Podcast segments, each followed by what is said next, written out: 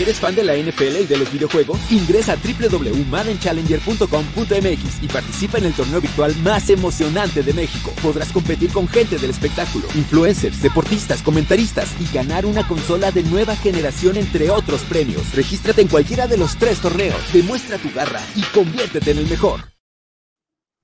Hola, hola, hola, muy buenos días a todas las personas que están conectados con nosotros esta mañana, lunes, Victory Monday para muchos y otros pues no tanto así porque otros están con la no, mejor no hablemos de los perdedores. De hecho, sí vamos a hablar de los perdedores porque han abrido un gran debate, un cierto equipo de, de verde que le podríamos llamar las panzas verdes casi casi, porque pues solamente para eso han servido en esta temporada, para sumar a la panza. Pero antes de entrar a eso, quiero darle la bienvenida a Arturo Carlos. Arturo, bienvenido, ¿cómo estás?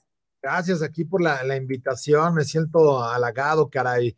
Eh, aprovechando en este lunes de aquí en la Ciudad de México entre nublado y que va saliendo el sol, pero la realidad es que ya estamos aquí listos para platicar. Qué bueno, me da muchísimo gusto. Marco Martos, ¿cómo estás? Bienvenido, buenos días.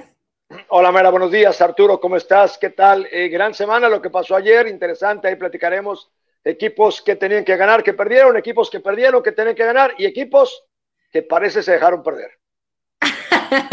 y es precisamente, no, es que es precisamente lo que vamos a platicar en esta mañana. Vamos a abrir el debate de los Jets y los Raiders. Los Raiders ya estaban dados por vencidos, ya creían que iba a caer. De hecho, salió una nota del Athletic, mi colega Vic Taffer, que dice, es que Derek Carr se sentó y dijo, falta un minuto 30 segundos, podré tener otra oportunidad. Todo estaba pasando por sus cabezas porque estaban perdiendo ante los Jets, este equipo que estaba, diríamos, en busca de esa primera, está en busca de esa primera selección del draft de Trevor Lawrence. Mucho se ha hablado. Sin embargo, esa última jugada donde todos sabían que iba a ser un Hail Mary, sabían que Carr iba a soltar el brazo. Bueno, hasta la persona que no ve fútbol americano sabe qué hacer en esos instantes. Sin embargo, llaman un blitz. Arturo, ¿qué, sucedió en realidad? ¿Tú, ¿Qué pasó con los Jets? Lo hacen dos veces, Marco. O sea, la jugada fracasa una ocasión y lo vuelven a intentar. Y, la realidad es que, eh, mira, a mí me llamó la atención yo cuando estaba viendo los highlights, porque me tocó hacerlos de este partido eh, no daba crédito a lograr la hazaña, ¿no? Eh, uno contra los Jets no es ninguna hazaña, dos más bien es un ridículo, pero, pero aparte el, cómo lo logran y después me quedo pensando así de, oye, ¿y dónde estaba la defensa? O sea, si le hace un corte a Jackson y, y Henry no, no puedes, pero no puedes contra un velocista uno uno. Siete güeyes en el enzo.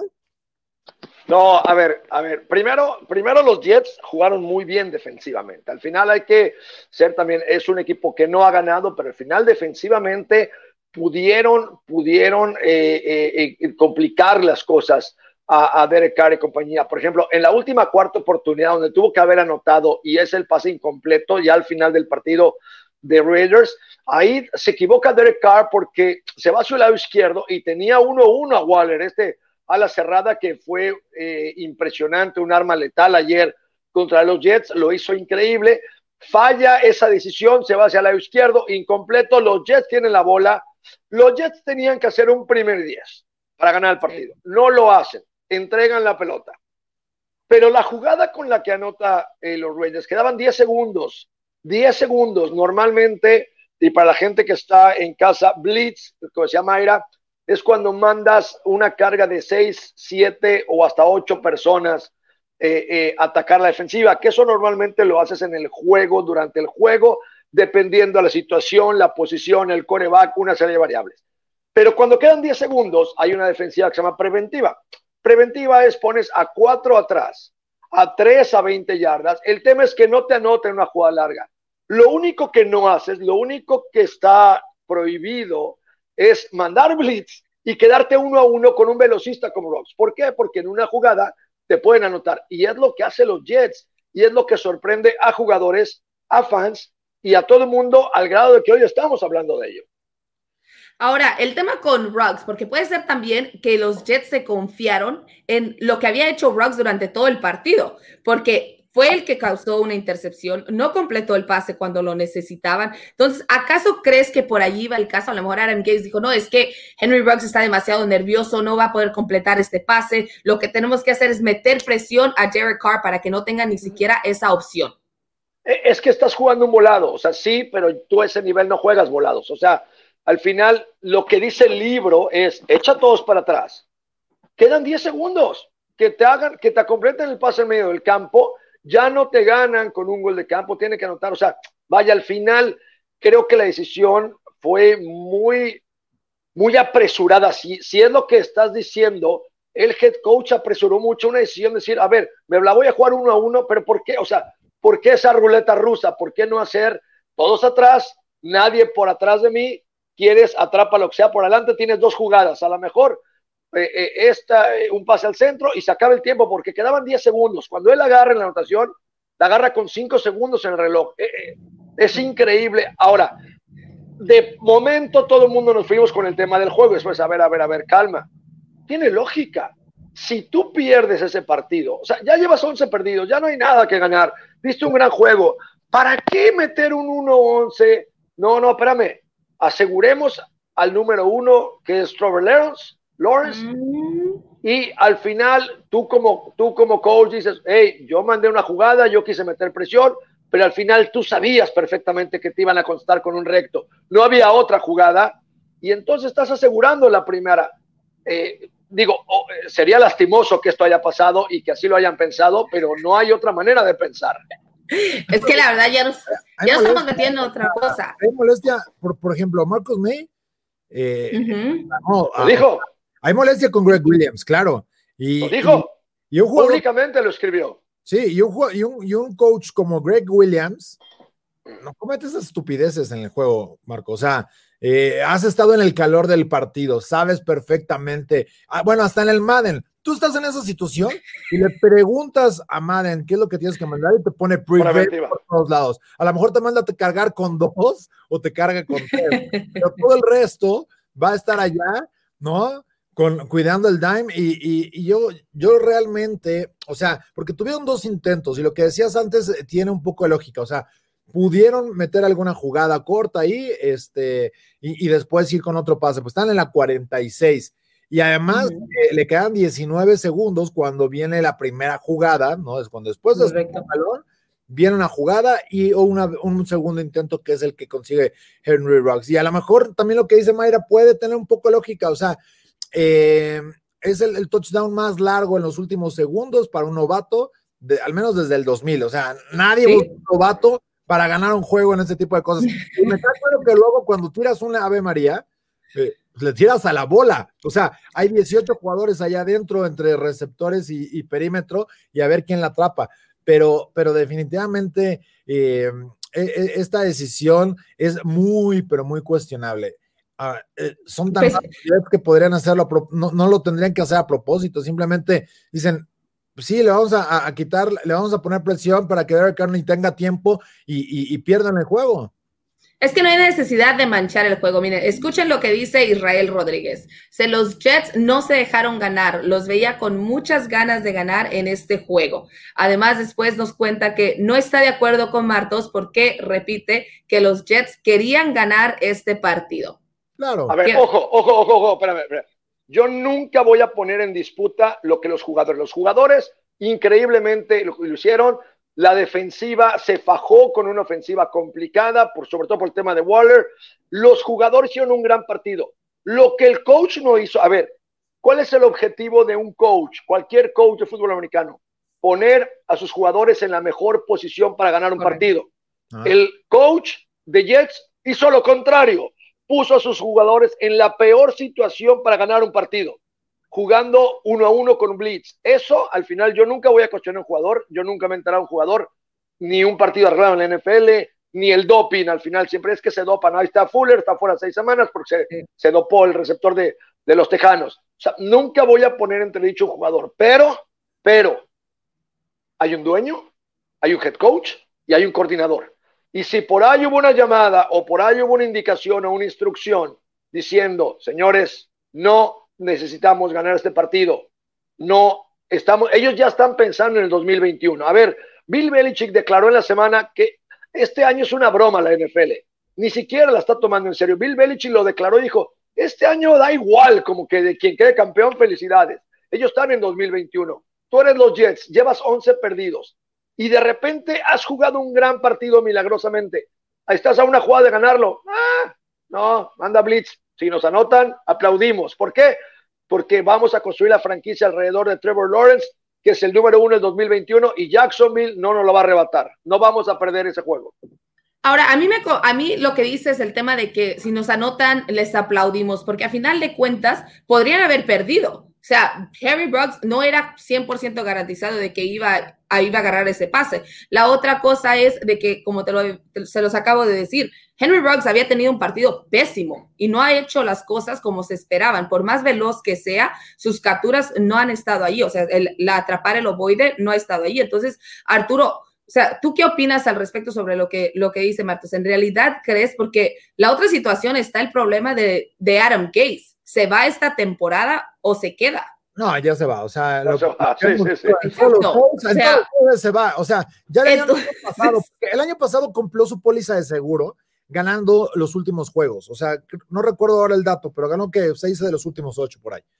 Pero, pero el punto ahora es, eh, es tan cuestionable. Greg Williams es un coordinador defensivo de gran experiencia, o sea, y solo una ocasión una ocasión en los últimos 15 años en jugadas similares, y, me refiero a jugadas similares, entiéndase esta, esta etapa de eh, últimos segundos eh, de un Hail Mary.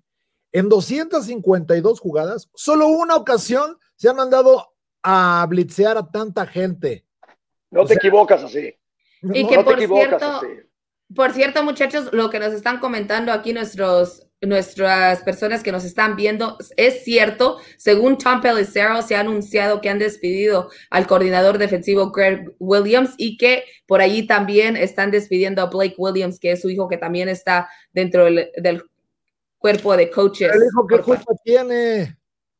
Pues porque si se vino con el papá y está de acuerdo con el papá, y puede ser Oye, puede es, ser. El problema es, que, mira, yo, eh, a ver, coordinador defensivo. A ver, te, voy a decir por qué lo están despidiendo. Eh, eh, a ver, ojo, ojo para nosotros, para todo el público. Todo lo que decimos aquí son teorías, al final es una opinión personal, no representa ni a Máximo Avance, ni a la NFL, ni nada, ni a, ni a algún equipo de fútbol americano. ¿A dónde voy? Pues nuestros comentarios no están enfocados a dañar a alguien ni la imagen de nadie. Simplemente es un tema de fútbol donde hay que hacer polémica, donde hay que platicar y donde hay que poner las cosas sobre la mesa. Eso sí eh, nos corresponde.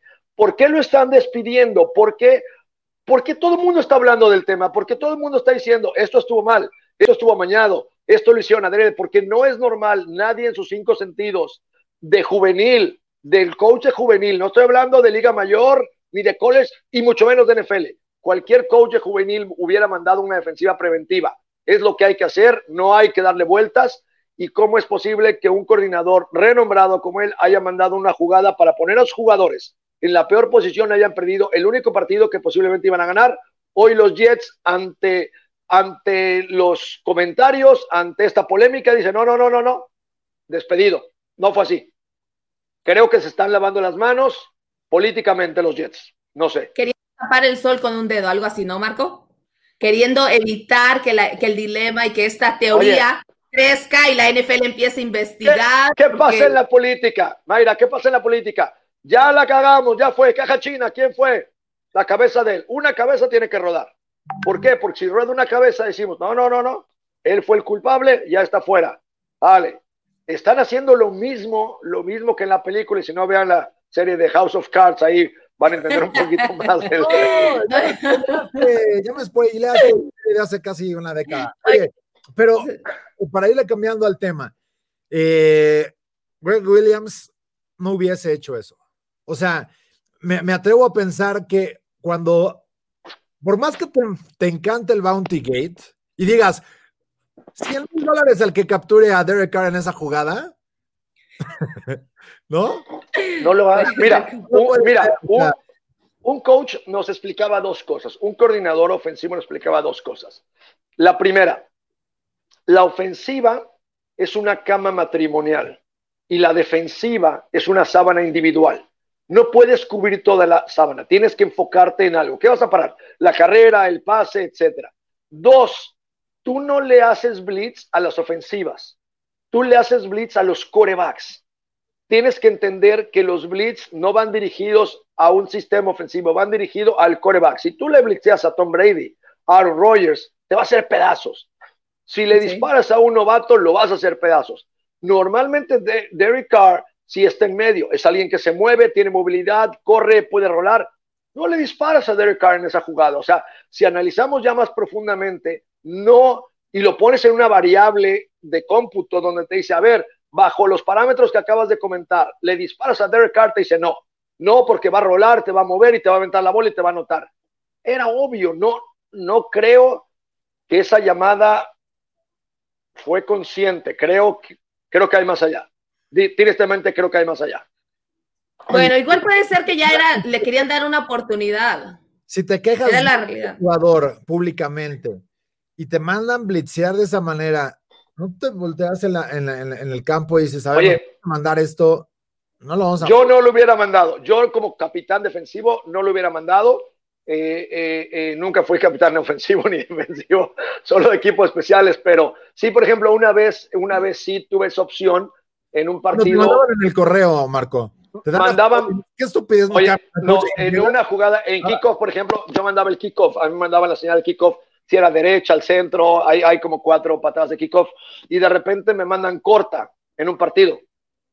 Y dije, no, güey, no, no podemos mandar corta, no puede ser, vamos ganando. O sea, no podemos mandar corta y decido cambiarla y pateamos largo, ¿no? Obviamente me pusieron la cagada de mi vida cuando salí tal, tal, y tú, y entonces tal, tal. Pero cuando voy a la banca, los jugadores me dijeron, gran decisión, güey, lo hiciste bien, güey, felicidades. O sea, porque al final el capitán defensivo tuvo que haber hecho eso. No, güey, no vamos a disparar, güey, aunque me corran, güey. No voy a perder este partido. ¿Por qué? Porque la defensiva se había fajado, había jugado un gran partido, habían hecho lo que nunca habían hecho en toda la temporada. O sea, estaba, a mí me estaba dando gusto ver a los Jets ganar y cómo estaban jugando para que al final el coach se ponga en la peor posición. Sobre todo me llamó la atención cuando los jugadores empiezan a tuitear.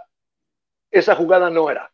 Cuando los jugadores empiezan a escribir en Twitter, te das cuenta que, que no está tan mal tu pensamiento en, en, el tema de que esa jugada no debió haber pasado. Pero bueno, quedará, quedará para la historia. Dice mi mamá que piensa. La, jugada que les da un Trevor Lawrence puede ser. Puede ser. Mi mamá siempre ha dicho: piensa mal y acertarás. Pero pues esperemos que en esta ocasión estamos mal. A ver qué, a ver qué hace la NFL si decide investigar. Pero por hoy ya se lavan las manos. Adiós al coordinador defensivo. Pero espérame, Mayra, porque te la estás lavando. Dime la verdad. ¿Piensas que sí fue o que no? Nada más dime, ¿sí lo hicieron adrede o no lo hicieron? Te digo que dentro del partido se hizo una jugada. Ay, ¿Sí o no? Marco, existe la posibilidad de que pudieron cometer el error, te lo digo. O sea, no pones en las manos un partido así con un equipo de los Raiders, un equipo que necesitaba el triunfo, le urgía ganar. O sea, perdiendo, te despides. Toda esa presión puede ser que pensa, se la jugó, o sea, se la jugó, ni modo. Yo, a mí no me gusta pensar que en realidad eso puede suceder. Es una, es una excelente teoría, tú lo acabas de decir, son teorías, son situaciones que pueden suceder, pero a final de cuentas, a mí me gusta llevar por lo deportivo y un entrenador a veces se la tiene que jugar, irse con el estómago, si su estómago le estaba diciendo, esto es lo que tengo que hacer, pues ni hablar. Así se jugó, pero tal por cual hoy se lavan las manos, y el igual que, Mayra, Mayra, igual, Mayra, Mayra, es muy políticamente correcta ah, y ya, ya, irás entendiendo. ya lo vi, yo lo sé, ya lo sé. Pero a ver, a ver, Mayra, ahí te va, ahí te va. Tú eres muy política, y te la voy a rebotar, tú eres muy política y muy correcta. Tú nunca dirías en televisión un tema, voy a poner un ejemplo, uh, racial, ¿vale? ¿Por qué? Porque entiendes la televisión, entiendes al público, entiendes y entiendes lo que hay que decir y lo que no hay que decir y de repente, en un programa, con todo el conocimiento que tienes de ser políticamente correcta, te lo avientas. Entonces la pregunta es, oye, espérame, ¿qué pasó? Si Mayra, si Mayra es buenísima, ¿por qué se aventó ese comentario?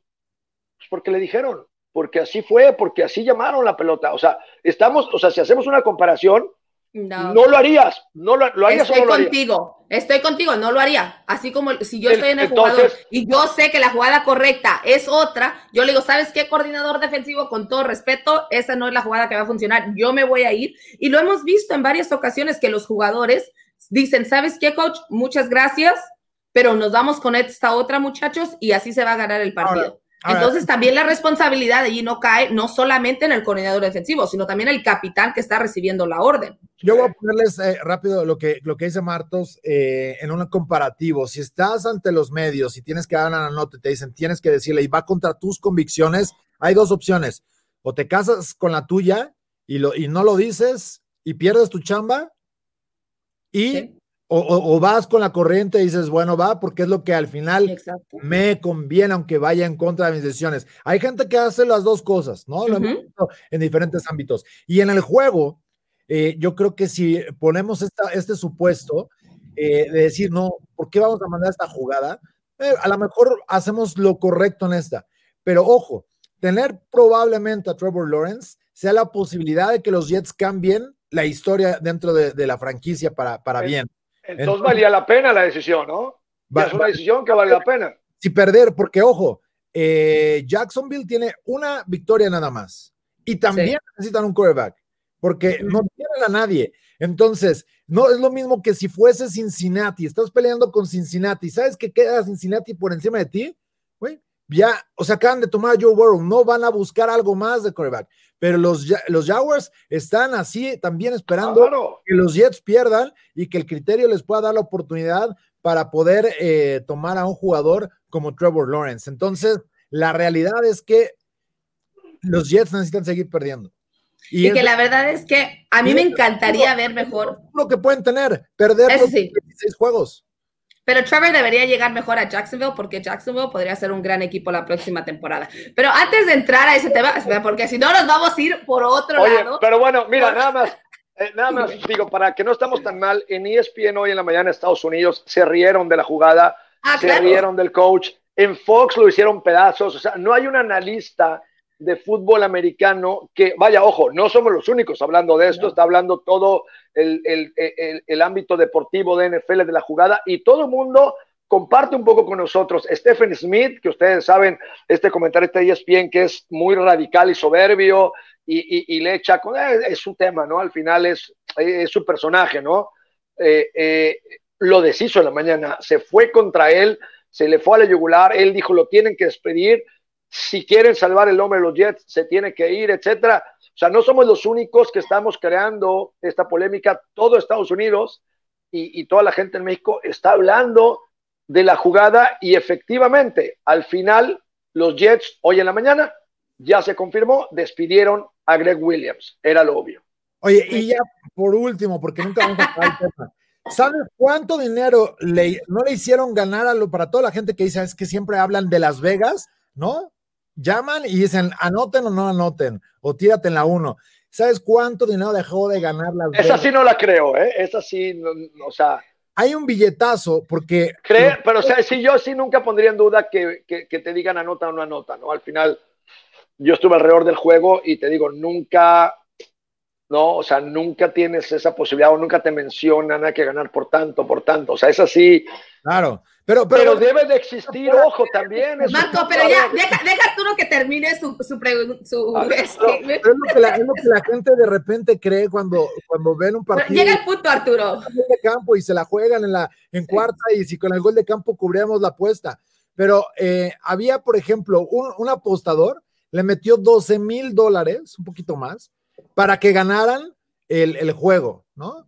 Eh, y, evidentemente sin, sin irle, o sea, porque juegan al money line sabiendo que, que, que, te paga poquito, pero le meten mucho billete para ganar poco. Entonces, por ejemplo, gente que le mete eh, 12 mil dólares para ganar 3 mil. Era tan seguro el partido que para los casinos esas son las apuestas que les encantan, porque estos money lines o estas jugadas, estas apuestas donde es súper favorito un equipo y que le metes mucho dinero para ganar poco, pero por sabes que están seguros, es, un, es una inversión de bajo riesgo, ¿no? Como podrías hacer a lo mejor eh, una en el portafolio a, seis meses y además aunque te dé un poquito eh, de, de, de, de ganancias pero estuvieron muy cerca de pegarle una madriza a los apostadores y al final ahí estuvo, ¿no? O sea. Mira, yo, yo al final eh, creé toda la política y no había dado el paso hasta que Marcus May, no sé si ven este, este gran safety de los Jets que jugó un partidazo, estuvo cubriendo a Waller. Él pone en Twitter, creo que merecíamos tener una mejor situación como jugadores. Fue una terrible llamada defensiva. Cuando leo eso, no, porque mi cabeza ya está, mi cabeza piensa como se llama, mal, bien, regular, tal. No, mi, mi cabeza es complicada, de repente piensa así muchas cosas. Entiendo. Y sí, sí, sí, sí. Lo peor es que las digo, ese es el tema. El tema ojalá me las callara, pero el tema es que las digo. Si no, sería presidente del país. El tema es cuando yo veo que él escribe, entonces digo, huevo, esto está mal, no estoy, no estoy loco, esto está mal. Cuando el jugador que mejor jugó, de los que mejor jugaron, le llama públicamente al entrenador, esta decisión no fue la correcta, todas las alarmas se prenden y dicen, claro, si tus propios jugadores te están reclamando, por así decirlo, no fue lo correcto. Pero bueno, pasará para la historia como la jugada que hizo llegar a Trevor Lawrence a los Jets. Oye, si te anima, porque todavía puede agarrar y decir como lo hizo Peyton Manning, oye, voy a jugar mi senior year, yo le debo mucho a mi universidad y le tengo que eh, volver más, ¿eh? Es otro tema que yo no entiendo. Tú te irías a la, yo si tuviera un año más de college, me quedaría. O sea, es un año más de madurez, es un año más de entendimiento, es, es, es un año en que nunca vuelves a repetir un, un, año de college. Yo no entiendo cómo saltan antes. Y no es el tema del dinero, porque te van a pagar después el dinero, las lesiones. Sí, pero la madurez, Arturo. no, pero. La NFL metieron el nuevo CBA y te pagan menos. O sea, de todas formas, podríamos decir, si eres Trevor Lawrence, ¿qué tanto te preocupa? Porque sabes que vas a ganar, vas a tener muy buen contrato, 25 millones de dólares ya para casi abrirte tu, tu, tu 50, le van a dar 50, pero bueno. Pero ya está tabulado, o sea, no, no, ya no necesitas un gran agente como sucedió al final eh, eh, con los últimos quarterbacks. Con Jerry Maguire. No, y, quién era este quarterback de los Rams? Fue el último en cobrar un contrato que, que fue seleccionado con el primer pick ya ahora lo olvidé, pero fue hace, antes del tema del, del, del CBA. Pero, el punto es. Fue, el del cielo, puede esperar. Todos los jugadores necesitan, cuando mucha gente pensaba, oye, esto del CBA iba a hacer que los jugadores salgan después porque pues ahora ya no te van a pagar tanto al inicio. No, al contrario, los jugadores llegan a la NFL no pensando en el primer contrato, sino en el segundo. Y si llegan de 21 años, a los 24, vas, 25 vas a estar ya con ese contrato que es el que necesitas. Y sabes que la carrera eh, en promedio es de menos de, de, cuatro años en la NFL. Entonces, al contrario, a los jugadores esto les motiva para salir antes. Y si les dijeran, ya no tienes que jugar en el college, perfecto. De una vez, no voy a ir por mi primer contrato, voy por el segundo. Pero en el caso de Trevor Lawrence, sí tiene la posibilidad de elegir su destino, porque no es el dinero, salga en el 20 o en el, 21, bueno, para el draft 21 o para el 22, sabemos que es un jugador que, va a ser el primer, el primer reclutador. Es más, lo decía Ian Roundtree, cuando él llega al college, él ya estaba eh, eh, puesto para, el del 21, ah. sin ganar con Clemson, nada más porque el calibre que tenía y, que venga del, del, 11, eh, del Elite 11 en, las pruebas estas que hacen de, high school para llegar al college, ya son los prospectos sembrados así y, ya, de hecho yo lo veía yo lo veía en su primer año y yo decía, oh, ya lo quiero con los Raiders, ese va a ser nuestro. Porque obviamente era cuando empezaba, sí, de él, ah, tú yo le vas a los Raiders, tú le vas a los Raiders. No, yo decía que lo quería con los ah, Raiders. Ah, toda vez, señores, no, no, no. Ahora todo tiene lógica. yo le voy a los 32 Los Raiders ganaron por, Yo apoyo, yo apoyo. no, no, no, no. No, no. Ahora todo tiene sentido, claro. solita me echo de cabeza, ¿verdad? Solita. Ah, yo también defendería a mi equipo, yo también defendería a mi equipo. Yo defiendo el fútbol americano yo defiendo el fútbol americano, defiendo la ética del deporte de la NFL, entonces por esa razón creo precisamente que los Jets se fueron con su estómago, fueron con esa decisión y así va a quedar muchachos, el día de hoy se va un coordinador defensivo más y hablando precisamente de quiénes se van, de quiénes se van, puede ser y está todavía la polémica el día de hoy, que Doug Peterson, entrenador de los Eagles, también esté despidiéndose. pero igual, igual, muchachos, puede estar rescatando su temporada porque el día de ayer por fin me mandó a la banca Carson Wentz. Esta mañana todavía en una entrevista dice, no, es que sabes qué, No sé quién vaya a ser mi quarterback titular y Jalen Hurts hizo un gran trabajo, Marco.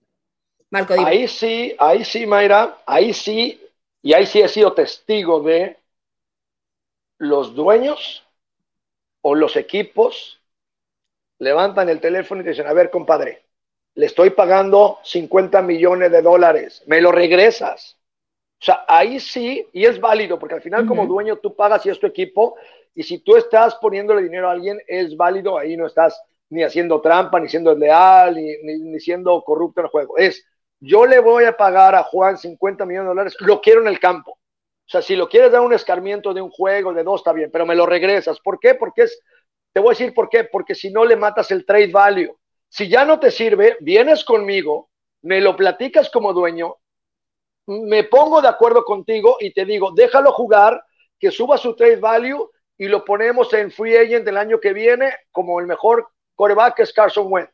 Pero lo vendemos. Pero si me lo mandas a la banca, me está robando dinero literalmente a la basura. Entonces, tienes que tener, por eso, si no lo, si no lo hizo consensadamente con el dueño, hoy su asiento está caliente. ¿Por qué? Porque no puedes tomar esas decisiones como head coach, porque representan dinero. O sea, al final tienes que ser muy inteligente. Yo siempre he dicho que ser head coach en la NFL es totalmente increíble porque no es saber fútbol, es mantener a machos alfas, a tu staff de machos alfas, con, al dueño, el dinero. La, vaya, hay pero decisiones como estas son las que te pueden eh, hundir cuando de repente dices, ah, pues lo quito, lo pongo, ahora va Horst. Oye, no, no, no era momento, no. Espérate a que acabe su contrato. En, en, en, fin, hay muchas decisiones. A mí me pasó, por ejemplo, en la NFL Europa, yo regresaba patadas y era muy bueno. Y de repente estaba todo el tiempo antes, me decían, oye, tienes que darle chance a Juan de regresar patadas porque el güey no la agarra bien, le da miedo tal, porque viene de los Patriotas, porque está, se llamaba locado. En la NFL era una liga donde para poder jugar ahí tenías que venir de un equipo de la NFL y la NFL pagaba la liga y de repente hablaban por teléfono. Y digo, coach, ¿por qué me saca cada dos patadas? Porque este güey le da miedo. Porque la NFL me habló y me dijo que su jugador lo quieren ver, quieren evaluarlo y no puede estar tú todo el tiempo. Entonces, digo, ¿y neto le hablan? Sí, güey entonces, esas llamadas sí existen, o sea, sí, sí pasan. Ahora, en el tema del dinero lo entiendo perfectamente porque sabemos que Carson Wentz tiene mucho dinero puesto en el tema del contrato hasta el 24. Eh, hay dinero garantizado y evidentemente no nada más le pega al bolsillo del dueño, sino que el tope salarial. Es decir, aún corriéndolo, ¿no? No te va a servir de nada. Eh, pero el punto es, puede ser un escarmiento, porque creo que. ahí sí, ahí sí. Claro que Carson Wentz ha tenido una, temporada lamentable, pero no nada más de él. O sea, cuando juegan contra Pittsburgh, que es el juego que me tocó eh, hacer, eh, ahí estaba pues este tipo, este tipo Fulham, que venía, eh, lo habían corrido de cuatro equipos, practice squad, no había hecho absolutamente nada y termina con un juego de 150 yardas. Sabes que puedes encontrar talento, pero no está el, el, talento real que necesitas para que tu equipo pueda caminar entre los receptores por todas las lesiones. O sea, que hoy esté Deshaun Jackson en el equipo es una muestra de la falta de jugadores que hay en el cuerpo de receptores. O sea, fue muy bueno, sí, querido ahí, pero, pero vamos, está en su octavo, en su octavo aire, ya no puedes tener ese tipo de jugadores ahí. Ojo, el punto que también hicieron los Ravens y que le salió a John Harbaugh de decir, hey, Joe Flaco puede ser elite, te habremos pagado lo que sea. Bueno, ahí está Miami también, Miami se la jugó ahorita. No, pero, pero no, no compares a, Fitzpatrick, que ha sido un eterno suplente, con A mí me cae bien Fitzpatrick. A mí también. Tiene su onda anda con su camisa, tiene su onda Fitzpatrick. a mí me cae bien. Joe Flaco sí también. franquicia. Joe Flaco franquicia. Talentoso o no, lo podemos eh, discutir, pero era el coreback franquicia. Y John Harbaugh dijo, se acabó, viene este tipo que reclutamos, le dimos la confianza, tomaron la primera ronda al final, nos movimos para tomar a, un jugador como Lamar Jackson que nadie esperaba que realmente pueda tener ese impacto y le cambió el juego y al final le, dio la oportunidad de recuperar una temporada que, lo hicieron de manera espectacular cuando, cuando, cuando estaban abajo en la división. Entonces, creo que es una decisión correcta por parte de Doug Peterson por escarmiento y por probar. Si de pronto dijera, oye, va de titular este, que yo creo que sería algo arriesgado, yo creo que debería involucrarlo más en el partido y estar alternando como estuviéramos en la infantil. Y así. Como los Saints.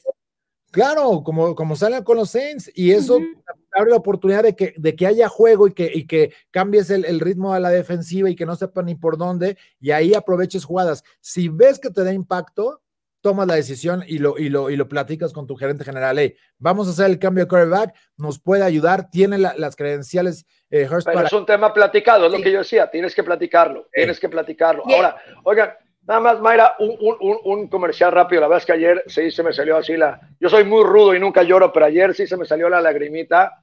Este, el triunfo de Checo Pérez fue espectacular. Ayer, de verdad, ¿sabes? ¿Sabes? 190 carreras, 10 años sea, imagínate, hablaba yo con mi hijo eso, 10 años de nunca ganar y estar y estar y estar. Y ayer, de verdad, una historia de película, tienen que llevarla a la pantalla grande. En la primera choca, se va al lugar 18, empieza a regresar, a regresar, a regresar, a regresar y termina ganando. De verdad, es un orgullo eh, eh, eh, que él sea mexicano. Escuchar el himno nacional por primera vez, creo que en mi vida no va a volver a pasar. el himno nacional la Fórmula 1. Espérate Abu Dhabi. Ah, no, ya, ya no, ya no creo. Porque ayer, a ver, ayer fue una combinación de variables y de suerte. Leclerc fuera, Verstappen fuera. Lo que le pasó a, los Williams. Iba a la fiesta. Iba a ganar, o sea, fue increíble, fue una historia de película, en serio, de película. Y el cierre al final, donde en el radio Felicidades le dice, Luis, asegúrate que Chequito esté viendo la carrera. Vaya, es una historia de película, simplemente Sé que este programa es de fútbol americano, pero no, yo creo que hoy todos tenemos que quitarnos la gorra, felicitar, porque, ah, porque hay personajes, ¿no? El, que, el, mexicano que odia cuando alguien crees que el mexicano como Hugo Sánchez, que es yo, yo, yo, yo, y los demás que sí apoyamos, ¿no? Ahí está, vean nada más la imagen, vean la A mí eso me llena de orgullo, me pone la piel chinita, porque saben, eso se llama resiliencia. El poder hacer las cosas bien cuando todo está mal, no tienes asiento para 2021, ya lo sabía que no tiene asiento, él ya mencionó que está hasta 2022, el equipo le hizo una que otra trastada los, las carreras pasadas, no se quejó, estuvo ahí, siguió luchando y ayer, ayer dio la carrera de su vida y de verdad, felicidades Checo Pérez, increíble, increíble la victoria de ayer, eh, por lo menos a mí me marcaste escuchando ese vino eh, eh, nacional. Bueno, a ver, cuando pongo alguna pendejada en Facebook, que es cada dos días, ah, llego a tener, no sé, tres compartidos, cuatro compartidos, pues siempre pongo pendejada y media, ¿no? para mí las redes sociales son así, no las tomo tan en serio. Ayer, no sé, grabé el himno de casualidad y lo puse en Facebook, no, me das caso, pero creo que llevo cuatro mil veces compartidas o tres, una locura, ¿no? El himno, pero al final eh, eh, eh, creo que hay que reconocer, cuando un mexicano triunfa, ¿no? Hay que, son triunfos que hoy, así como estamos con pandemia, con México de cabeza, híjole, hay que aplaudirlos y hay que gozarlos, ¿no? Pero bueno, ese era mi. No, de acuerdo. No, de, acuerdo, Marco. De hecho, fíjate que ya nos había hecho patita de perro una persona que estaba viendo el programa precisamente. Dice: Buenos días a todos. Excelente inicio de semana. Contento porque los Rams ganaron. Felicidades. Y que ya son líderes también nuevamente en su división. Y el Checo Pérez ganó su primera Fórmula 1, aunque F1, aunque sé que aquí hablamos de fútbol americano. Saludos. Pero es que estoy de acuerdo contigo, Marco. Creo que cuando un mexicano está sobresaliendo, que hace las cosas que hizo el, este muchacho, que la realidad, pues, no y cada que escuchamos ese himno yo nací en Estados Unidos y mis de Ah, por ahí te andábamos perdiendo un poquitín. ya, ya regresé. Ya estás, ya estás. Entonces te decía. el comercial porque digo, tiene que ir y hay que agradecerle también. Regresaste en infinito. Claro que sí. Pues ellos, han apoyado a Checo. Mucho, ahí está. De hecho, en el, en el carro viene la, imagen de Claro Video. Eh, eh, mira, ahora, ayer, por ejemplo, yo había visto BWT, no tenía ni idea de qué significa, no sé ustedes si sabían, yo no y lo he visto mil veces. Y ayer en la playera por fin que dice, creo que es Better o The Best Water, eh, Best Water Technology, una cosa así, es BWT, ¿no? Al final, qué bien por el equipo. Qué lástima también que el dueño decidió darle el asiento a su hijo. Bueno, yo también lo haría y ustedes también lo harían. Pero pues no quitas a Checo, quitas a Stroll, ¿no? Pero bueno, eso ya es para otro, para otro programa. yo, yo, no quitaría ninguno. O sea, yo me quedo con Lance y me quedo con Checo tu hijo es tu hijo. Sebastián Fettel, o sea, y, La sangre es la sangre. No, pero, pero, pero ¿por qué vas a quitarlos a, a, los dos? No tendrías que quitarlos. Te quedas con los dos, ¿no? Yo, mira, yo me, puedo jactar de ser aficionado eh, por un tema familiar desde hace muchos años por ahí. Eh, mi tío que era, era, fue, fue, fue jefe de pista en Gran Premio y tenía yo el, eh, por ahí enmarcado, tengo un sticker de, Ferrari, de una calcomanía de coche, ¿no? De, las que llevan los autos. Y, toda la vida era levantarte a las 7 de la mañana a ver las carreras, por supuesto. Y, ahora ayer que, por ejemplo, que la carrera fue a las 11 de la mañana, me acuerdo mucho del, Gran Premio de Malasia, que eran las, no sé, 3, 4 de la mañana, porque los horarios eran, no, miento, eh, que cuando terminó eran como 3 de la mañana, que, son casi 12 horas de, diferencia. Eh, cuando consigue el primer podio era así como de wow, de por sí tener un piloto en México en Fórmula 1 era Exactamente. wow, ¿no? Y, y, como que igual lo que hacías de oye, de la lágrima era, híjole, me tengo que dar. Ayer sí me pasó, ¿eh? Sí, así. Tengo que darme esas dos horas sin que nadie me fastidie aventando el teléfono eh, para poder ver la carrera y disfrutarla como debía ser. Porque yo ayer me enteré cuando estaba narrando el juego y me dicen, Chico Pérez, hay que comentarlo. Y ya tenemos un reporte ahí de Manuel García, nuestro compañero en, en, la octava. Eh, y, bueno, pues evidentemente sientes la, la, piel chinita de decir, ¿cómo es posible que la ganó? Porque además medio iba siguiendo la carrera, pero iba en el coche. Eh, eh, y, me llegan notificaciones y vi, oye, Checo Pérez en último, había estado en último, sabía del incidente de Leclerc con, con Verstappen y dije, seguro ahí le tocó, este, y, y demás. Entonces, tengo también que, darme el tiempo para disfrutar la carrera como se debe, caray. Tienen que verla, si no lo han visto, a todos los que nos están escuchando y viendo, vale la pena de verdad eh, volverse, volver a ver la carrera. Es, es de película. Pero bueno, felicidades, Checo Pérez. Como dice Ramón Seca Santos, lo de Checo, honor quien honor merece. Así que muchas felicidades. Aquí hemos tenido, eh, para hablar con nuestro insider, que acá también anda Ana Polar, que le mandamos un abrazo, que también es muy aficionada de los, de los Broncos y, es la lideresa de, los, de las NFL Girls. Y bueno, es la CEO para ponerle un... Ah. Pero, pero Luis Aguirre, que vive en Guadalajara, es colega, trabajó mucho tiempo en Grupo Reforma, es el PR de Checo y ha estado con nosotros aquí durante la temporada hablando de los Broncos eh, en diferentes momentos. Y, ayer les que le escribía, le dije, güey, qué chingón, o sea, se lo merecen tú, todo el equipo, por supuesto, ¿no? Eh, sí es Checo, el, que va a bordo, pero hay un gran grupo atrás, su hermana que también está con el tema de la fundación, e incluso en el tema ya anecdotario, yo recuerdo mucho, tenía un amigo que también corría con la Fórmula Renault y, Toño, su hermano, él, eran coequiperos, pero, pero, pero Dani era muy chico en la edad, era, es más o menos de la edad de Checo y él ya estaba en un... ¿Qué edad tiene Checo? Ah, debe Tener, no, debe tener como 32 años más o menos, 31. Chavo, chavo. Entrarle al, Google. Este, pero, pero le lleva más o menos mi, mi cuate que, eh, que, teníamos la misma edad, su hermano era un poco más pequeño, tenía como te digo, 3, 4 años menos. Eh, él ya corría la Fórmula Renault con Toño, eh, íbamos ahí al, al, serial de la Fórmula Renault y, y, Checo todavía no figuraba en esa parte, todavía seguía en lo de los karts junto con Picho Toledano, que también es muy amigo y que es parte de ahí del grupo. Eh, y, Daniel estaba eh, a bordo de uno de esos, pero, pero lo de Checo ya venía, o sea, ya sonaba y, iban de la edad, pero como que logró tener esa madurez. Y al final también, eh, yo leí ayer algo que, José Antonio, eh, que está en ESPN allá en Los Ángeles, que es parte de los editores masters de, de, la página de ESPN Deportes, que le mando un fuerte abrazo. Decía justo esta, esta parte, ¿no? De, de cómo el papá decía, no, a mi hijo algún día le va a ganar a Schumacher, cuando son niños, ¿no? Como tú lo puedes tener ese sueño, como todos podemos tener ese sueño, y, de ver que las cosas se hagan. Increíble. Increíble. Increíble. Bueno, nos dice nuestra productora que tiene 30 años. Sí. 30, años, gracias. Oye, por último, ya para cambiar el tema, ahorita que dices eh, el piojo, el tachuelas, como en el americano y, en el automovilismo, los apodos, ¿no? El, eh, eh, el tornillos, el, o sea, es increíble, son de los dos deportes, yo creo que más apodos hay.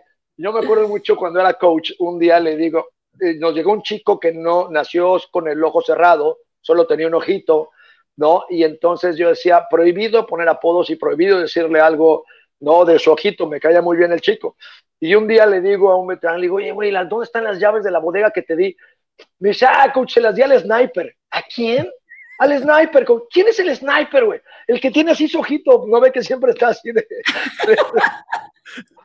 bueno, no, al sniper.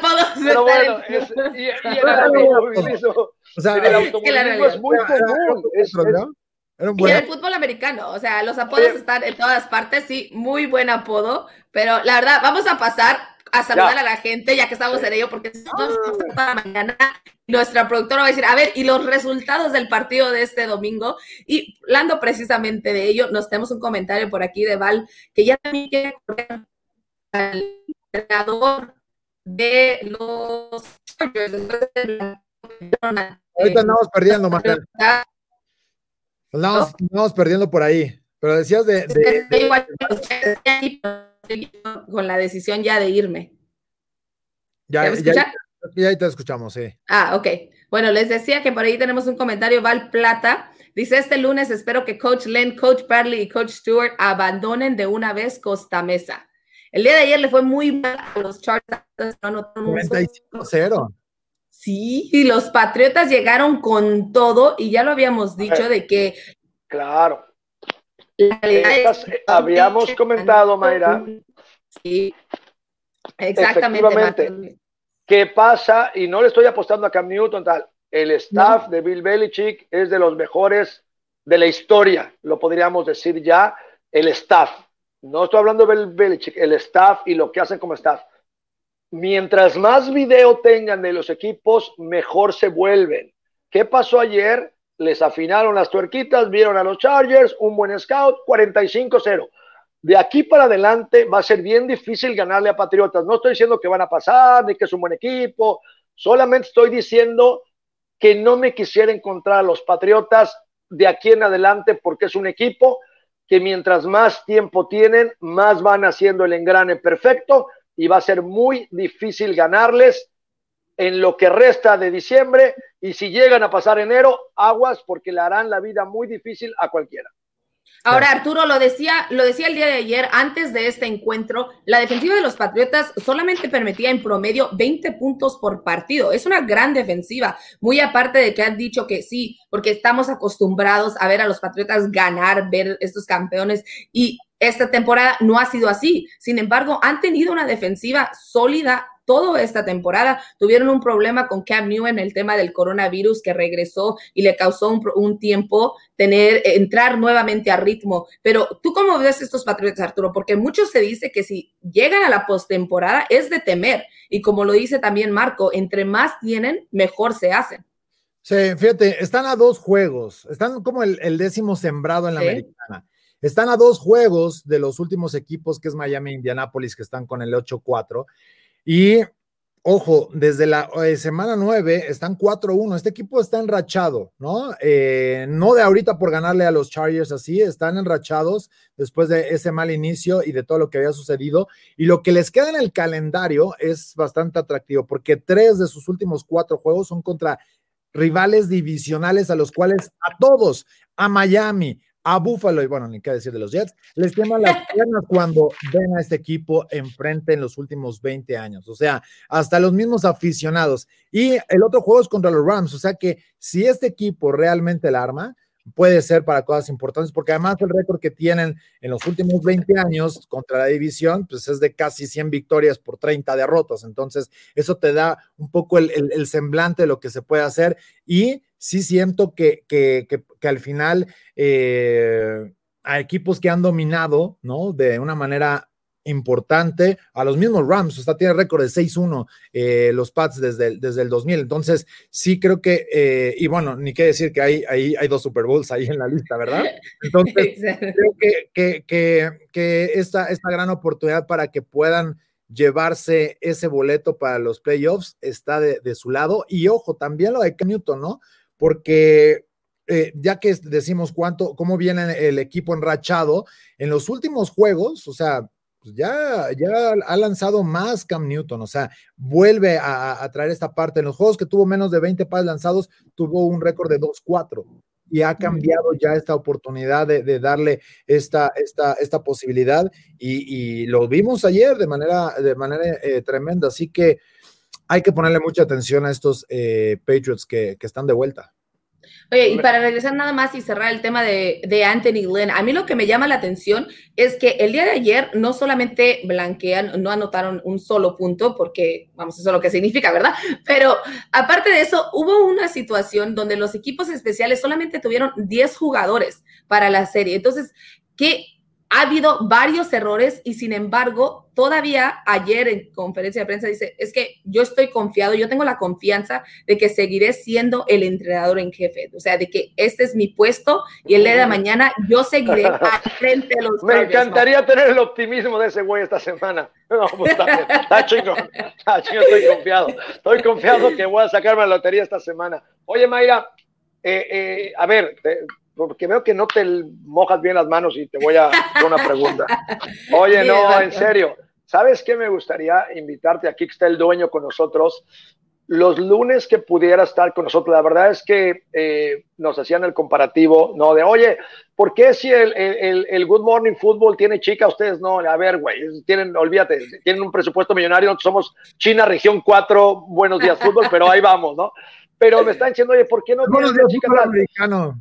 Yo, yo la verdad es que, eh, digo, desde la semana pasada que te vi con Carlos, increíble. ¿Por qué? Porque al final, pues eres una conductora, le sabes de esto. Nosotros, al final, bueno, mi papel aquí es, eh, es diferente. Carlos es un analista serio, tal. Yo realmente, no, me quito el traje de, de, de que sé fútbol y, y, vengo a, Creo que lo que el público busca es eso, güey. No, no me expliques técnicamente qué pasó, aunque lo sepas. Dime que el güey se cayó y que los pinches ya hicieron trampa, güey. Y está chingón.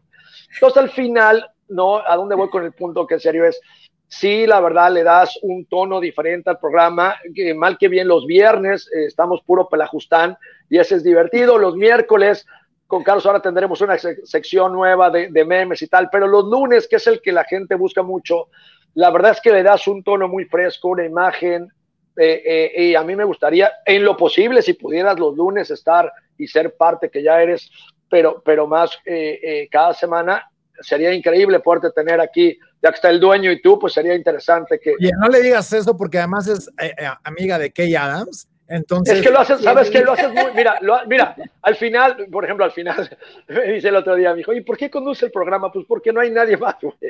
Soy yo, Tyson o Carlos, y, nos, somos el, el, tuerto, el manco y el cojo, ¿no? Este, al final, obviamente, eh, me acuerdo mucho cuando llego a ESPN y me dicen, mira, pues vas a estar con Ciro, con John Sophie. Le dije, oye, no, espérame, güey.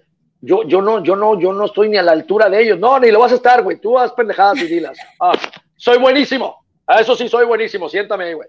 No, pero este, sí creo que ojalá, ojalá y nos aceptes la invitación formal a estar los lunes, porque sí le das, de verdad, le das un tono diferente, le das forma, le das fondo, ¿no? Este, ojalá, ojalá y pudiera estar con nosotros cada lunes. Yo creo que sería muy interesante. Muchas gracias, de verdad. O sea, te lo agradezco y sí, pues, ahorita que está toda la gente, muchas gracias también por aceptarme esta mañana en americano. Y sí, sí, o sea, si es, si es así, la oportunidad está. Ya estaré hablando con el jefe para, para verlo sí, y todo ese tema. No sé, eso lo platicamos después. Pero, bueno, antes de que la doctora nos oye, diga. Oye, así, eh, así como decía Roberto Garza, porque al aire también, oye, Roberto, a ver, güey, nadie te conoce, güey, tienen que conocerte, tal. Y ya después que hablamos por teléfono, pinche Martos, güey, eso no se dice al aire, cabrón. No, bueno, si no, no vas a, si no lo va a hacer. Pero bueno, sigamos, pues. ¿Cómo se, cómo se hacer las cosas, verdad? Pero bueno, sí, sigamos, dice saludos a la mesa, listo para los partidos de hoy, escuchando con interés todo lo que opinan y disfrutando del acento, voz y simpatía de Mayra. Muchas gracias. Mi acento está de lujo, yo lo sé. Yo, oye, yo soy Zulu Media, lo acabo de poner. Ay, gracias. Dice Jesús, vamos, hay que ser realistas, no les va a alcanzar para poder calificar. Vean los juegos que les quedan y esta conferencia está muy apretada y no está cerca de los big boys. Ah, me imagino de los Patriotas. Sí, yo creo que los sí, sí, sí, de los Patriotas. Bueno, vámonos con el tema que creo fue la sorpresa de la semana. Hola, pues, hola, bienvenido, buenos días. Pero, buenos días, tarde pero sin sueño, ¿no? Tarde pero sin sueño. Me acabo de levantar, perdonen ustedes. Es que, pues llegaste al momento perfecto. estaba un poco ocupado, me lavé los dientes y ya me desocupé, entonces dije, pues ya, es hora de conectar. No te tienes que lavar los dientes, la cara es la que necesito que te laves para que llegues preparado. Ah, te, equivocaste, no agarraste el... Oye, mira, te voy, amigos, voy a decir una cosa, yo creo que Mayra tiene que entrar con nosotros un viernes, entonces. Sí, claro. Para que Pero vea, poco a poco. Para Primero dije el lunes, no, es que el tema es el lunes y luego ya va para el viernes. Sí, va para el viernes para que para que vea que es carrilla. Ya los estoy estudiando, ya empecé la semana pasada a estudiarlos en viernes. Ya estás tomando notas, Yo soy como ¿no? Bill Belichick, yo soy como Bill Belichick. Entre más video, más, miren, apuntando no, todo. No, no, Un gusto estar ahí con ustedes. La verdad es que ando de locos. Este tema de las, de las clases virtuales, no, no saben. Oye, y hablando de locuras, hablando de locuras, esta semana creo que lo más loco que pudo suceder fue que los gigantes hicieron gigantes, literalmente, y derrotaron a los Seahawks. Así de sencillo. ¿cómo? A ver, Arturo, mediando la cabeza, ¿qué, qué sucedió, Arturo? Cuéntame, ¿qué pasó por ahí? Andan tirando parlays, imagínate, tú crees que va a estar bien. Eh, la verdad es que qué sorpresa de los Giants, porque ojo, yo creo que se adelantaron a la sorpresa que yo iba hace unas dos, tres semanas, les dije, cualquier equipo del este de la Nacional se va a meter a los playoffs y le puede ganar en casa, a cualquiera que tenga un gran récord y lo, y lo van a hacer. Y, la realidad es que lo hicieron los Seahawks, eh, porque además ves el juego y, al principio empiezan caminando muy bien los, los Seahawks. Dices, ¿cómo se nota el poderío? Pero la defensa de los Giants tuvo un partidazo son juegos que todo se tiene que combinar a la perfección para que logres un upset de este calibre. Y mis respetos porque le pusieron muchísima presión a, a, Russell Wilson sin tratar de volverse locos y de cargarle y dispararle con 20 mil jugadores. Lo hicieron con sus cuatro frontales y, y maniataron un equipo que en el papel lucía mucho mejor.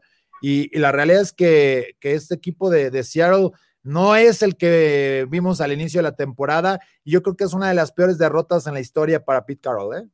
Ahora, Tyson, eso se complica el panorama, tanto los Seahawks, por una parte los Giants prácticamente están diciendo que ponen el pie enfrente en esa conferencia que cualquiera lo puede ganar en esa división. Sin embargo, en la división de la NFC Oeste, los Seahawks pierden el liderato y los Rams con el triunfo la vuelven a retomar. Se complica demasiado el panorama para el equipo de Pete Carroll. ¿Cómo los ves? Bueno, antes que, antes que nada va a decir Luisa, buenos días fútbol, dime a mí, buenos días fútbol. Buenos días fútbol. Ah, ya, ya, ya, lo saludo. Este, no, mira, la verdad es que todo es incierto. Realmente en un momento pensábamos que los Seahawks, mm, o sea, iba a pasar algo así. Hablábamos mucho del tema de la defensiva o sea, han padecido, su telón de Aquiles ha sido la defensa y realmente otra vez es una, una situación que vamos viendo y que va a estar cotidiana. Yo creo que el tema de los, de, los, de los Giants, pues es el equipo que va a ser el más incómodo, que te va a dar el superjuego y pasó en este sentido. Eh, los, a, mí, a mí el que me extraña mucho que haya bajado mucho en el tema en esta edición es el tema de los, de los Cardinals. ¿eh? Sinceramente yo pensaba iban a estar eh, reapuntando más, pero perdieron ritmo, no sé qué pasó. Pero hablando concretamente de los Seahawks, y en resumen mi comentario es, dependen de una buena actuación de Russell Wilson. Siempre han dependido de este jugador, de que su ofensiva sea explosiva, de que dé el zarpazo a la defensiva para que puedan mantenerlos durante el juego. Y tristemente, cuando estas cosas o esta combinación no sale, pues es lo que pasa.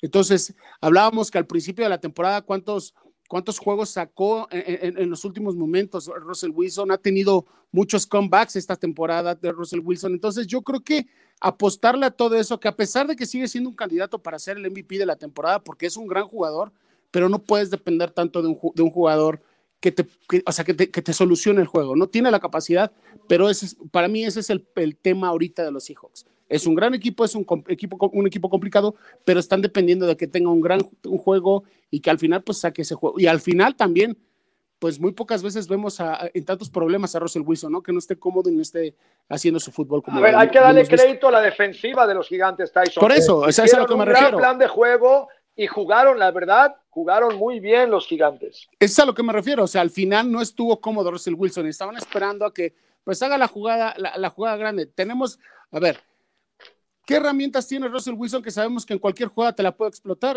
Metcalf, este, ahí se me fue el otro nombre del otro receptor, este, es otro receptor, bueno, el otro receptor de Lockett. Gustavo Tella. Gustavo Tella. Gustavo Tella. O sea, al final tienen todos, tienen todos, tiene, tiene grandes herramientas para poder hacer bien las cosas, pero dependen, insisto, dependen de esta, de esta actuación, o sea, que no haya, no haya, no haya un punto negativo. Sí, ahora Marco, la debilidad de los Seahawks siempre ha sido la defensiva. Es algo de que se ha lo hemos platicado muchísimo, el tema de que es una, o sea, no es un equipo de Super Bowl si esos errores no se arreglan. Sin embargo, en esta ocasión fueron los gigantes que, como bien lo dices, tuvieron una gran defensiva, detuvieron el juego por completo. Entonces, el próximo partido los Seahawks se les complica porque ahora es de ganar o ganar porque no tienen otra opción si quieren terminar al frente de esta división. Sí, también, vale, también vale la pena mencionar que, a ver, hay partidos eh, que sales y que todo te sale mal, ¿vale? También eh, no, no quisiera ser eh, y, tan drástico con los Seahawks cuando a lo mejor tuvieron un mal partido. Sí, efectivamente hay carencias defensivas, efectivamente tienen que arreglar temas en la línea, efectivamente Russell Wilson es el que lleva los partidos a buen puerto y si él no está bien, no pasa nada pero también pudieron tener un mal juego combinado con un buen juego de los gigantes. A ver, los gigantes están en una división que ganando uno o dos partidos se llevan liderato. Eso también es motivante. Ayer, ojo, no jugaron con el coreback titular los gigantes. El líder corredor de ellos también está fuera todo el año. Pero Marco, nadie está metiendo la conversación a los Giants, ¿eh? Ojo también en eso. No, pero a ver, yo lo que digo es, ahí, lo haces, ahí lo haces más peligroso.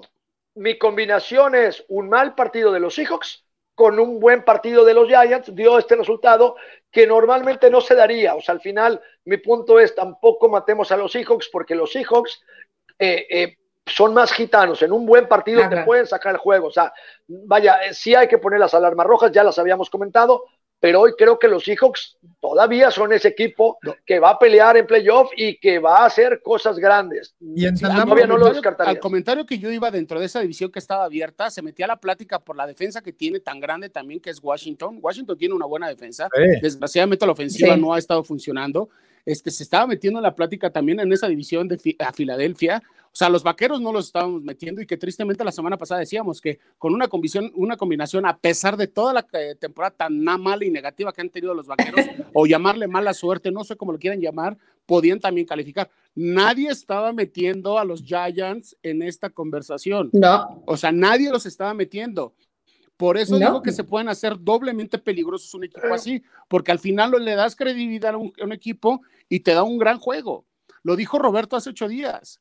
O sea, cualquier equipo de la NFL, o sea, porque tú decías, Marco, no, es que no juega con, con puro malo, es que no hay equipo malo en la NFL. Steelers le ha ganado a puro petardo y lo insisto. Por eso, pero, a lo que pero ha encontrado la forma de ganar y jugando mal.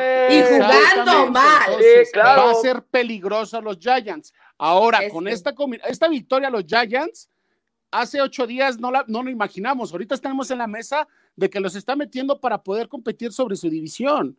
Hace ocho días tú no te imaginabas que iba a ganarle a los, a los, a los Seahawks. Aunque la realidad es que, pero es que en esa división cualquiera podría ganar. En la división que no, cualquiera. que te imaginabas el 45-0 de los Chargers. O sea, ah, yo no me lo imaginaba. yo sí fui con, los, con, los, Pats en el partido. Seguramente eh, eh, Martos también, porque siempre va al revés de todos. Sí, sí, sí, sí, sí, siempre hago pendejada de media. no, de hecho sí. Ah, mira, ahí está, ahí está, mire. Ahí está. Oigan, a ver, espérame, no hemos hablado de Cleveland. Cleveland dio un juegazo, Baker Mayfield cuatro touchdowns, nos cayó la boca varios y Cleveland le ganó a un gran equipo de los Titanes. Pero bueno, ahí queda el comentario. Sí, porque es un equipo de los Titanes que no convence que comenzó bien, pero a final de cuentas se le olvidó que es como terminas y no como inicias la temporada, lo que importa. Pero, yo creo que el, marcador, aunque se ve apretado, también es engañoso cuando se fueron 8 a 7. Eh, me, queda claro que ni Baker Mayfield es tan bueno, ni Derrick Henry es tan malo o, tan Hill. Simplemente fueron muchas circunstancias del juego. Hmm. Y además, a mí lo que sí me gustó es que Stefanski le gana la partida a Bravel, un coach ofensivo contra un defensivo en decir, somos los dos mejores ataques terrestres de la liga, pero te voy a ganar lanzando el balón. ¿En qué momento pensamos que este juego iba a ser un circo aéreo por parte de la, de la ofensiva de los Browns? Y les funcionó a la perfección porque no estaban preparados los Titans y yo creo que eso es parte de lo que lleva en la frustración Bravel de decir, puta, fallé el juego en, prepararlo pensando en que todos íbamos a correr en este partido. Ah, no, recuerdo exactamente el comentario que hizo Rolando hace ocho, eh, bueno, el viernes, que porque él le fue a los, a los Browns, porque todos decíamos de los Titans, pero creo que Rolando mencionaba que podían hacer ese cambio. ¿eh? Si mal no recuerdo, creo que decía que algo de un cambio. El play action, mencionó mucho el play, action. Del play action. Entonces, bueno, muchachos, eso fue. Estamos llegando ya casi al final, así que vamos a repasar rapidito lo que piensan que va a suceder hoy, porque tenemos doble cartelera de, cartelera de lunes por la noche, el partido de The Washington Football Team ante los invictos de los Steelers, que hay quienes piensan que podrían caer ante este equipo que, como bien lo mencionan, la defensiva está sólida. Empezamos contigo, Arturo. No, después de lo que, vimos con la victoria de los Giants, todo puede suceder en la NFL, me queda claro. pero, pero yo siento que, debe ser un juego apretado. No, eh, son siete puntos y medio lo que son favoritos los Steelers. Yo no siento que vayan a, a, cubrir. A lo mejor por ahí en el tema de garbage time se puede apretar incluso, pero no porque pensemos que la ofensiva puede ser mucho de Washington. Sí siento que es un juego muy defensivo. Ojo, los dos mejores equipos capturando el quarterback van a estar presentes ahí. Es cierto, Ben Roethlisberger por sistema y por reflejo es un quarterback que es efectivo lanzando rápido el balón, pero creo que van a poner en grandes aprietos a Em, Alex Smith, la, frontal por parte de Pittsburgh, y será muy importante también enfrentar esta línea ofensiva para ver de lo que es capaz Alex Highsmith, supliendo a Bob Dupree y tratar de ponerle presión precisamente a Alex Smith. Tyson, ¿qué piensas? Fíjate que a mí este juego me, me, me está causando un poco de ansiedad para verlo Primero, porque tiene dos, dos bajas importantísimas el equipo de, de, de, Pittsburgh, ¿no? Segunda, porque yo creo que van a hacer un ajuste defensivo. La baja de, de, Dupuy creo que sí es algo importante para esa defensiva. Y no sé qué tanto, porque sabemos que es un, un equipo con mucha tendencia a presionar al coreback, ¿no? Presionan con blitz muy disfrazados y creo que van a lograr o van a hacer un cambio, van a hacer ahí algún ajuste que, que me da, me, quiero verlo, ¿no? En sentido, ahora, volteándome al otro lado, hablaba yo de la defensiva de los, de los, de los Washington, de, Washington Football Team, y este, iba a decir de los Redskins, perdón, este, de Washington Football Team, y este, y, y, creo que es uno de los mejores escenarios que se va a enfrentar eh, Big Ben en la temporada. O sea, es una defensiva muy agresiva, ¿no? Entonces creo que va a ser bueno para él enfrentarse a una defensiva de estas y poder sacar este, un juego, pues, como, como lo dice Arturo, es apretado. Yo sin duda creo que va a ganar Steelers, no creo que Washington pueda quitarle el invicto, que todo puede suceder, pero las bajas, o sea, la baja defensiva que tiene, eh, ¿cómo se llama? Eh, los Steelers eh, me preocupa un poquito, pero siento que van a hacer un ajuste. A pesar de que tiene un personal para quien, con quien suplirlo, siento que van a cambiar la defensiva. O sea, Washington no se va a enfrentar a esa defensiva que han venido viendo durante 12 semanas. O sea, va a ser una defensiva completamente diferente. son ahí un poquito rápido en eso, para hacer paréntesis. ¿Sabes cuál es la ventaja? Mike Hilton está de vuelta. Es un níquel, para mi gusto, el que mejor dispara en la liga. Y el sistema de disparos continuará, pero sí desde diferentes frentes. Uno es eso. Otro puede ser tener a los tres frontales, independientemente que puedes jugar en esa 34. 34, es exactamente lo que decía. A Cam Hayward, Stephon Tuitt y a Alualu que podrían ser pegados también a una línea, complementando con, con TJ Watt. con eso tienes a los cuatro pass rushers y eh, también tienes a tres linebackers importantes. Con la llegada de Williamson, Spillane creo que lo pueden empezar a mover un poquito más para que esté por fuera. Ya vimos esos cambios con TJ Watt de pronto apareciendo por el centro para disparar ahí. Entonces, los disparos van a seguir, pero sí, hay tres formas nuevas o diferentes que vamos a ver cómo van a poner. Sí, eso es lo que yo estoy esperando, sinceramente. Ahora, Marco, ¿tú te fuiste con ellos o tú crees en el hecho de que gane hoy The Washington Football Team? No, yo creo que, a ver, así como de repente digo que Pittsburgh no ha jugado contra los mejores equipos, a win is a win. Y la verdad es que, eh, pues, una victoria es una. Han sabido ganar eh, todos los partidos. Al final, unos no han sido tan bonitos como otros, pero Steelers ha encontrado la manera de ganar.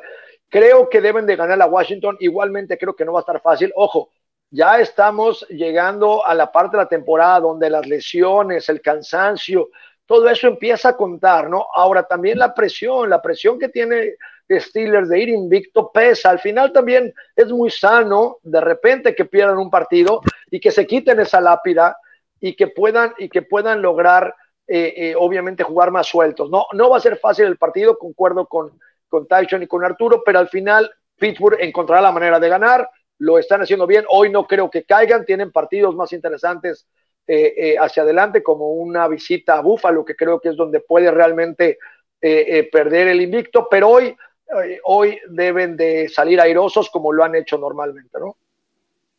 Y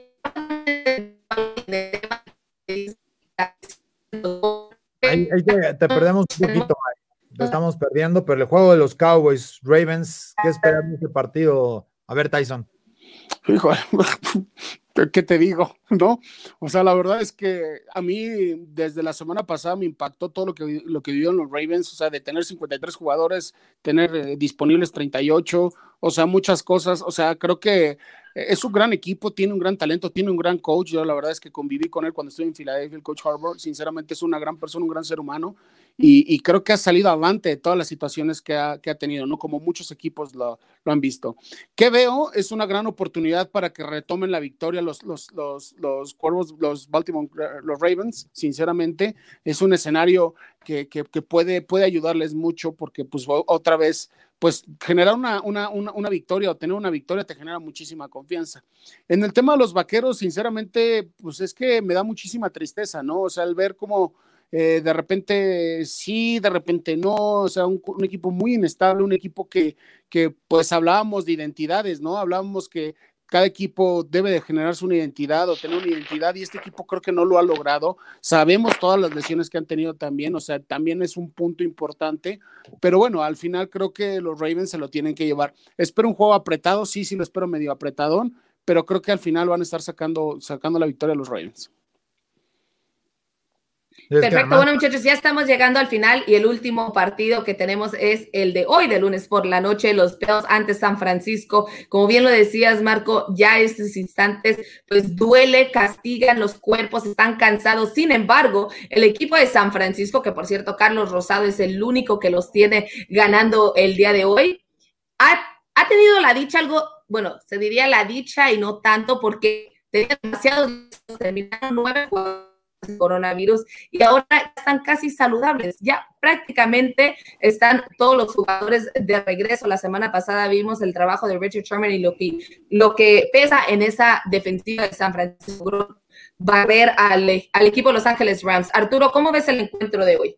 Yo creo que eh, la posibilidad de tener a Raheem Mostert le cambia por completo el panorama. Eh, sabemos que el récord de ganados y perdidos, cuando él está es, mucho mejor, sobre todo también el promedio de acarreos y la situación en primeras oportunidades para tener muy buena ganancia, independientemente que se corra o se lance el balón y además de quién sea el quarterback o que tengas también a Kiro. Eh, creo que esa es una de las claves para no prestarle el balón. Sabemos que los Bills es un equipo muy peligroso, Josh Allen ha mejorado y sabemos también que eh, si no está John Brown se cae un poco la ofensiva, independientemente de la dependencia que ha generado traer eh, a Stephon Dix, que está teniendo un temporadón, pero John Brown es un jugador clave en el partido y la posibilidad de su presencia le cambia la oportunidad para que puedan tener una victoria. Yo siento que van a, llevarse el juego en, en, el desierto, porque además, pues es un juego de alguna manera de visitante para los dos, y no me refiero por la gente, sino por la logística que ha tenido que implementar el equipo de San Francisco estando fuera de casa, porque no les dan permiso, creo que ni de, de pasar la nómina por allá, ya le cerraron los estacionamientos, entonces eh, creo que esa, esa parte de la logística también le puede complicar un poquito a los Niners para, para el funcionamiento. Tyson, ¿tú cómo ves a este equipo que, como bien lo dice Arturo, tuvieron que viajar a Arizona la semana pasada, no tenían ni siquiera casa, no sabían dónde iban a jugar, han estado teniendo que trabajar con muchísimas cosas que no se esperaban previo al encuentro de hoy? Eso es triste porque hace un rato se ha hablado yo un comentario de una identidad, ¿no? Al final tú defiendes un color, una casa, un, terreno, un lugar, ¿no? Entonces eso, eso es complicado. Pero mira, yo nomás compro una cosa aquí de lo que dijo eh, Carlos en su pick, ¿no? Decía que eh, defensivamente venían evolucionando, ¿no? Tenían ciertas piezas que estaban recuperando que podían ayudarle al tema de los Bills. Los Bills vienen encarregados, los Bills vienen en una pelea, o sea, los Bills vienen con deseo de hambre de llevarse esa división. Entonces lo veo medio complicado porque sabemos que ofensivamente los Niners no traen, o sea, no, no, no, no, no, no, no, no, es, no pesan, vaya. Tienen que hacer un gran juego, tienen que tener mucha suerte para que ejecuten y, tengan bien. Defensivamente, los Bills es una gran defensiva, entonces creo que va a ser complicado. Y yo también tuve la oportunidad de estar con el coach McDermott cuando estuvo en Filadelfia, y es un coach disciplinado, un coach que lo hemos visto se han eh, filtrado muchas imágenes de cómo motiva, cómo festeja con sus jugadores y que también en su momento Roberto lo llegó a mencionar la, semana pasada, ¿no? Que cuando estás identificado, cuando estás en esa misma conexión, en esa misma línea, un equipo es muy complicado que le ganen. Entonces, tristemente me gusta mucho el equipo de San Francisco, pero creo que los Bills van a llevarse este juego. No muy sencillo, pero sí va a ser un juego eh, eh, donde también van a, van a tener que demostrar, ¿no? Que están peleando todavía. Bueno, y Marco, ¿qué, esperas tú del, del encuentro de hoy? Mira, es, complicado porque, eh, como dices, San Francisco ya tiene a jugadores claves otra vez de regreso. Cuando estaban sanos, era un equipo que movía el balón interesantemente. Su sistema ofensivo, sin duda, es el más creativo de la NFL, el más interesante a seguir. Pero también tienes unos Bills de Búfalo que están peleando por la división, que no se van a dejar ganar. Va a ser un partido eh, de toma y daca. Creo que los Bills eh, por la inercia que tienen, como lo menciona Tyson, pueden llevarse la victoria. Lo importante es que va a ser un buen juego. Tenemos hoy dos juegos en Monday Night, va a ser muy interesante. Y mañana un tercer juego, ¿no? Me parece Dallas Ravens, así es que tenemos fútbol eh, hoy y mañana y eso es increíble. Exactamente, tenemos muchísimo fútbol americano. Antes que nada, gracias a todas las personas que se conectaron con nosotros el día de hoy. Yo tendré el gusto de saludarlos precisamente desde State Farm Stadium en unas horas porque estaré en el partido de San Francisco donde yo sí creo en los 49ers. Creo que el día de hoy se llevan el triunfo. No será nada fácil, pero Robert Salah es un gran coordinador defensivo que ya suena para head coach de los Detroit Lions. Sin embargo, todavía no se confirma, pero hasta los políticos están a favor te vas a teletransportar o no. Yo me quedé que estabas en Arizona. Estás en Arizona, ¿no? Pues que el juego es ahí. En ah, Arizona es State Farm. Marco, ¿necesitas un no, no. o qué onda? No, no, no, perdón, sí me quedé, oye, espérame, espérame, estás en Arizona, ¿cómo que vas pues a ir De hecho, sí se va a teletransportar, está en el hotel, está en el hotel y se va a mover al estadio. Claro. O sea, sí se va a teletransportar. Claro, que es ahí. Y esa, está bueno ese, oye, qué buen doblete te aventaste ayer, claro, Arizona y luego los Bien pensado, ¿eh? Mira, mira, todo, mira. Todo fríamente calculado, todo fríamente. Voy a sacar ese meme el miércoles. Muy bueno, ¿eh? Bien, bien pensado. La traemos, si la traemos, mira, en, en Nueva Orleans, en no, no, la vida de Mayra es lo mejor. Oye, Mayra, pero a ver, pregunta, pregunta inocente, ignorante. ¿Entras como prensa o cómo estás entrando al estadio? Como prensa representante de, sí, representante de máximo avance. Porque, a ver, también para el público, también eh, todo el tema de prensa se recortó mucho, poca gente entra, no hay la prensa normal. Este, muy bien, muy bien. Felicidades. Sí, no, la prensa normal, la prensa normal no entra. Mayra sí entra. Está en, en, la motocicleta como la que estaba acá atrás, o en el van wagon de los Niners, porque ya como. Qué buena onda. Considerada como si fuera beat writer, ¿no? Ya como es como insider eh, va, con ellos hasta, no, no diría casi al baño, pero no, eh, no. hay vestidor, pero, pero vamos, está tan, tan cercana al, equipo en general, organización, para que no vayan a pensar mal, que pues definitivamente le sigue la huella, digamos así. Te felicito, qué buena Ya te tiraron ahí, Mara, ya que oye, la vez pasada oye Tyson, Tyson, por cierto, me compré. la vez pasada me salaste me salaste mi contra los Rams. Hoy vamos yo le dije, yo le dije a Ana Polar que iban a ganar los 49ers. Ella no me creyó, ella no me escuchó, entonces yo no, yo no soy la de la culpa. La culpa es que no escucha. Ven, Fabricio dice, hoy ganan los Niners. Saludos, exacto. Fabricio sí sabe. Dime, Marco. Oye, Tyson, me compré una litera, Tyson. Bien. ¿Quieres que la vaya a probar? No, no, yo duermo abajo. y arriba, Arriba los Cowboys, papi, vamos a ganar mañana. Ah, tienes que sacar tu chiste. Mañana los Cowboys le van a Pero ganar a Baltimore. Que aquí voy a hacer un acotamiento. Yo creo que María tiene que estar muy no, con nosotros. Nunca, espérame, espérame, espérame. espérame, espérame. Oye, chiste, de papá, chiste de papá. Chiste de papá. Cuando dijiste el viernes, cuando dijiste invítale el viernes, yo soy, y, y eso me pasaba, por ejemplo, en ESPN, que siempre hay una chica no, yo la va cuando hay una mujer, pues obviamente tengo hijas, esposa, tal, soy muy respetuoso, como debe ser las mujeres. Y sí, pues obviamente ya no soy yo. No, por eso los lunes estaría bien que estuvieras, porque sí, al final la presencia de una mujer ya no te, ya no te permite decir antes pendejadas, ¿no? Este, pero bueno. No, es que no me conoces, Marco. Mujeres, no, no, no, sí, el tema. Yo, no, Marco, que no, no me conoces aún, yo, o sea, yo no sé decir groserías, eso sí no, pero el tema de estar con hombres, te cuento rapidito porque ya la productora dice, vámonos, vámonos, vámonos. Yo estaba en la universidad y estábamos jugando Maren, le habla una novia a un amigo y le dice, oye, ¿qué onda? Tú me dijiste que solamente iban a ser chicos, ¿por qué escucho la voz de una mujer? Y mi amigo así de, no, ¿de qué estás hablando? Aquí son puros hombres, tú y tus celos, que no sé qué. Y le digo, oye, yo, yo, soy mujer, soy mujer. Y me dice, ¡Oh, es Mayra! Ella no cuenta. Entonces, tú tranquilo. Tú tranquilo, Marco, tú, tú sin problema. Pero bueno, ahora sí, vámonos rapidito porque si no, nuestra productora nos va a cortar antes de decir adiós. Así que, ¿algún otro comentario, chicos, antes de...? despedirnos. No, lo esperamos el miércoles, el miércoles con una nueva sección que es los memes de la NFL y el viernes, eh, obviamente, eh, como siempre, Rolando Cantú, Roberto Garza, Tyson López, Carlos Rosado, un servidor y a ver qué invitado tenemos esta semana. La semana pasada tuvimos a eh, Jesús de la NFL México, estuvo muy divertido el programa. Vamos a ver este viernes a quién podemos invitar para hacerlo dinámico y divertido y síganos en las redes sociales aquí en la máxima casa del fútbol americano, máximo avance. Oye, saludos a, Carlos Falcón, que ha estado mandando varios mensajes a lo largo del programa, no le hemos creo que saludado, eh, dice Here we go, hoy dice, hoy es viernes que está Tai y Marcos prácticamente, Marcos, perdón, bueno, Marco Martos. Sí, Carlos no pudo porque tenía programa de Fox hoy, tenía, tenía transmisión. Exacto, pero, pero bueno, la verdad muchas gracias a toda la gente que, que ha estado aquí viéndonos y bueno, un placer como siempre estar aquí de, de arrimado y los Niners en Buenos Días. Muchísimas gracias. Adiós. Adiós. Muchas gracias a todas las personas que se conectaron el día que no hoy. Les recordamos que esta tarde también tenemos camino al Super Domingo Máximo Avance al Día, así que sintonicen toda nuestra programación a través de la Casa del Fútbol Americano en México, Máximo Avance. Hasta luego.